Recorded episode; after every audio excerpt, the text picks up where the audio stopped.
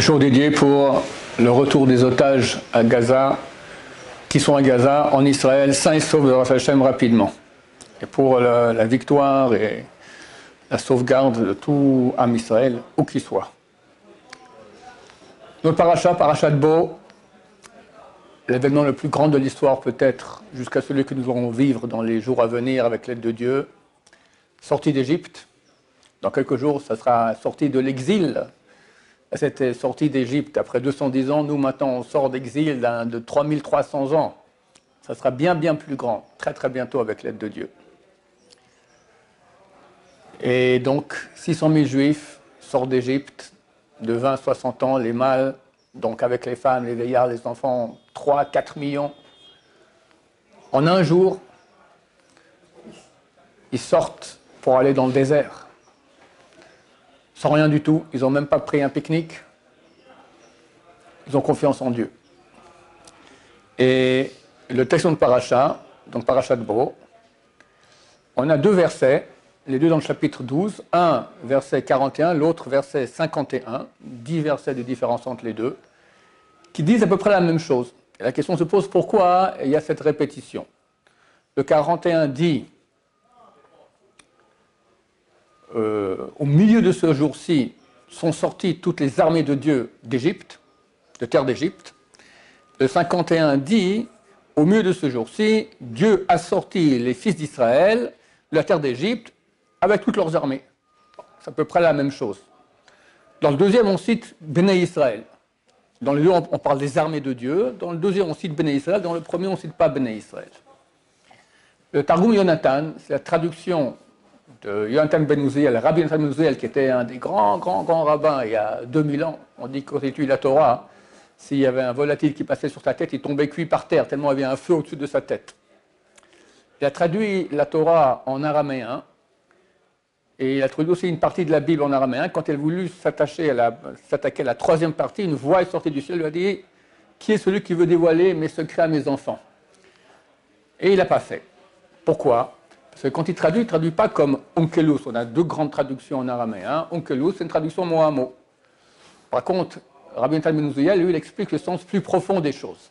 Et il va expliquer ici une chose qui pourrait euh, nous renseigner pourquoi est-ce qu'il y a ici une, euh, une soi-disant répétition de la sortie des Juifs d'Égypte? Et dit qu'en fait, il y a eu deux sorties. Il y en a une, c'était le jour du 14 Nissan. Donc on est sorti le 15. Le 14, Dieu nous ordonne de sacrifier le sacrifice pascal.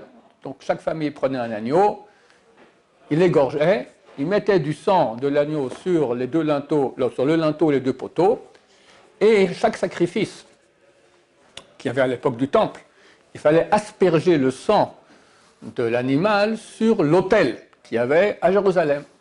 Et bien Dieu a pris tous les juifs, comme ça, en voyage astral, d'accord, Dieu n'a pas de problème, à Jérusalem, au temple, vous aspergez le sang sur, les, sur le mur de l'autel et revenez après en Égypte pour manger l'agneau.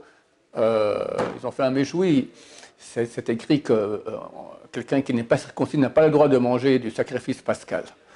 Les Juifs n'étaient pas circoncis, à part la tribu de Lévi, ils n'étaient pas circoncis. Et Moshe leur a dit circoncisez-vous. Eh, oh, ça va, j'ai pas 8 jours, euh, j'ai 50 ans, j'ai 80 ans, comme ça, sans anesthésie. Ils ont dit non, non, non. Bon, alors qu'est-ce qu'on fait? Eh bien, Moshe Rabbeinu a commencé à, à, à rôtir son sacrifice pascal et Dieu a mis dans ce sacrifice toutes les odeurs du paradis. Elles se sont dégagées dans toute l'Égypte. Ils sentaient une odeur de Ah, donne-nous à manger. Ils sont nous fous. Donne-nous à manger. Vous voulez Circoncision. Pas de problème. Trac. Et tous ont fait la circoncision. Donc ils ont mangé le sacrifice pascal. Et le lendemain, le 15 du mois de Nissan, au milieu du jour, ils sont sortis. Donc le verset qui, dit, qui parle de Bnei Israël, en fait le deuxième, il parle de la sortie du 14 pour aller jusqu'au temple, asperger le sang et revenir. Et le premier verset, il parle de la sortie de Béné Israël, en char et en os, tout à Israël, 600 000, donc 3-4 millions de juifs qui quittent l'Égypte. Ça, c'est le sens midrashique, d'accord? Il y a le sens plus profond du Zohar, le Zohar Kadosh. Euh, il ne va pas expliquer cette répétition, mais grâce à lui, on pourra comprendre la répétition. Il raconte que Rabbi Chia et Rabbi Yossé allaient sur leur âne respectif, sur la route, coup, Rabbi Ria a descendu de son âne et vient vers Rabbi aussi le attrape la main. Il lui dit si les gens savaient, qu'est-ce que ça signifiait? Dans la Torah, c'est écrit que Dieu a dit Yaakov, je descends avec toi en Égypte et je te ramènerai aussi en terre d'Israël. Les ossements de Yaakov ont été enterrés à Hebron. C'est vrai je descends avec toi. Et là, Rabbi Ria dévoile que lorsque Dieu est descendu avec Yaakov en Égypte, c'est pas que Dieu, c'est Dieu avec toutes ses armées célestes. 600 000 chariots célestes. Yaakov, il descend tout seul, mais il n'est pas tout seul. On voit un, vieillard, d'accord, mais avec lui vient la Shrina, la présence divine. Le Rav a dit, c'est marqué Yardou Mitzrayim, ils sont descendus Mitzrayim en Égypte. Il dit que le mot Mitzrayim en valeur numérique, c'est le mot Shrina. La présence divine est venue avec Yaakov en exil, en Égypte. Donc 600 000 chariots célestes et 42 des plus grands anges. Parce que comment, débute le livre de Shemot? Ve'el Shemot Ben Israël. Et voici le nom des enfants d'Israël qui sont descendus en Égypte. Ve'el, valeur numérique, 42. Donc il y a eu une réalité spirituelle énorme.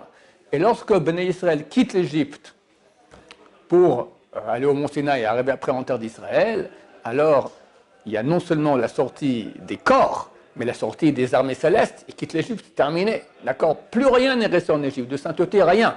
La Gemara dit que euh, euh, Abraham a dit, Dieu a dit à Abraham qu'il va juger le peuple qui va mettre en esclavage Béné Israël, et ils sortiront de cet esclavage, Berechouch Gadol, avec beaucoup, beaucoup de biens. Alors, c'est vrai, c'est écrit qu'ils sont sortis avec au minimum chacun 90 ânes libyens. La Gemara dans Shabbat dit que les ânes libyens, c'est les plus solides, d'accord? 90 ânes libyens pleins d'or et d'argent. D'ailleurs, c'est pour cela que euh, les élèves demandé à Eliezer pourquoi est-ce qu'il y a une mitzvah de euh, sanctifier le fils aîné d'une ânesse. Lorsque une ânesse a mis au monde un âne masculin, d'accord Cet âne appartient au Cohen, il faut le racheter au Cohen en lui donnant un mouton. Une mitzvah rare, mais qu'il est très bien de faire. Pourquoi, pourquoi l'ânesse Pourquoi l'ânesse Il dit, parce que les ânesses, les ânes et les ânesses, ils ont aidé Béné Israël. C'est l'âne qui est né, l'ânesse qui l'a mis au monde, d'accord? Ils ont aidé Béné Israël chacun avec 90 euh, ânes qui ont porté tous les biens. Donc, on est sorti d'Égypte avec beaucoup, beaucoup de biens matériels. Mais ça, c'est pas ce qui intéresse Abraham Avinu. Quand Dieu dit à Abraham, ils sortiront avec beaucoup de biens, on ne parle pas de ces biens-là. Ils sont sortis avec les étincelles, avec toutes les charges spirituelles énormes que Jacob avait amenées et qu'ils ont fait remonter. Ils, sont allés, toute l'esclavage était là pour remonter du mal, tout, tout, tout ce qu'il y a de spirituel pour que le mal meure. D'accord? C'est quoi le mal? Le mal, il est mort. Mais lorsqu'on fait des péchés, on lui donne de la vie. Alors ça fait des morts vivants. Un mort vivant, c'est ça le mal c'est les Iraniens, c'est Hezbollah, c'est Hamas, c'est Hitler, c'est là, on a eu beaucoup, beaucoup qui viennent de nos péchés. Quand nous on fait des péchés, on donne de la vie à la mort. L'humanité avait péché durant quatre euh, générations pécheresses depuis le premier homme, celle du petit-fils de Adam, Enoch, après le déluge, après Sodome, après la tour de Babel, ils sont revenus, ces âmes-là, dans les corps des Juifs, des Béné Israël en Égypte. Ils ont souffert par la souffrance, ils ont repris toutes ces étincelles et ils sont, sortis d'Égypte, ils ont tout repris. Ah, ils sont arrivés au Mont Sinaï, c'était la fin de l'histoire normalement. Ça n'avait pas eu le veau d'or, on, était, on, on était à l'époque messianique. Et la Gemara dit qu'ils ils ont fait de l'Égypte comme une grange dans laquelle il n'y a pas de graines ou comme un fond marin dans lequel il n'y a plus de poissons. Ils ont tout vidé, tout vidé. Et c'est ça l'essentiel de la sortie d'Égypte. Ce n'est pas les ânes avec les, alors on peut expliquer ici aussi que donc il y a une répétition, une partie parle de la sortie physique et l'autre parle des armées célestes de Dieu, d'accord, qui sont sorties aussi avec Israël. Il les anges là, les 42 grands anges et les 600 000 chariots célestes et tout ça, ils n'avaient plus rien à faire en Égypte, c'est mort. Ils sont sortis avec eux.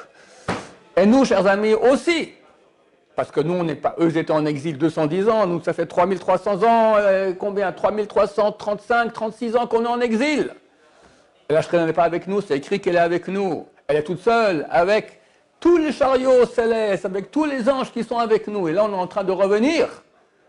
On peut dire que la moitié, si on ne se trompe pas, la moitié des Juifs sont déjà revenus en terre d'Israël. Mais quand ils reviennent, ce n'est pas tout seul, c'est les anges aussi qui reviennent. On est à la fin de l'histoire et bientôt il y aura cette délivrance extraordinaire avec toutes les réalités spirituelles.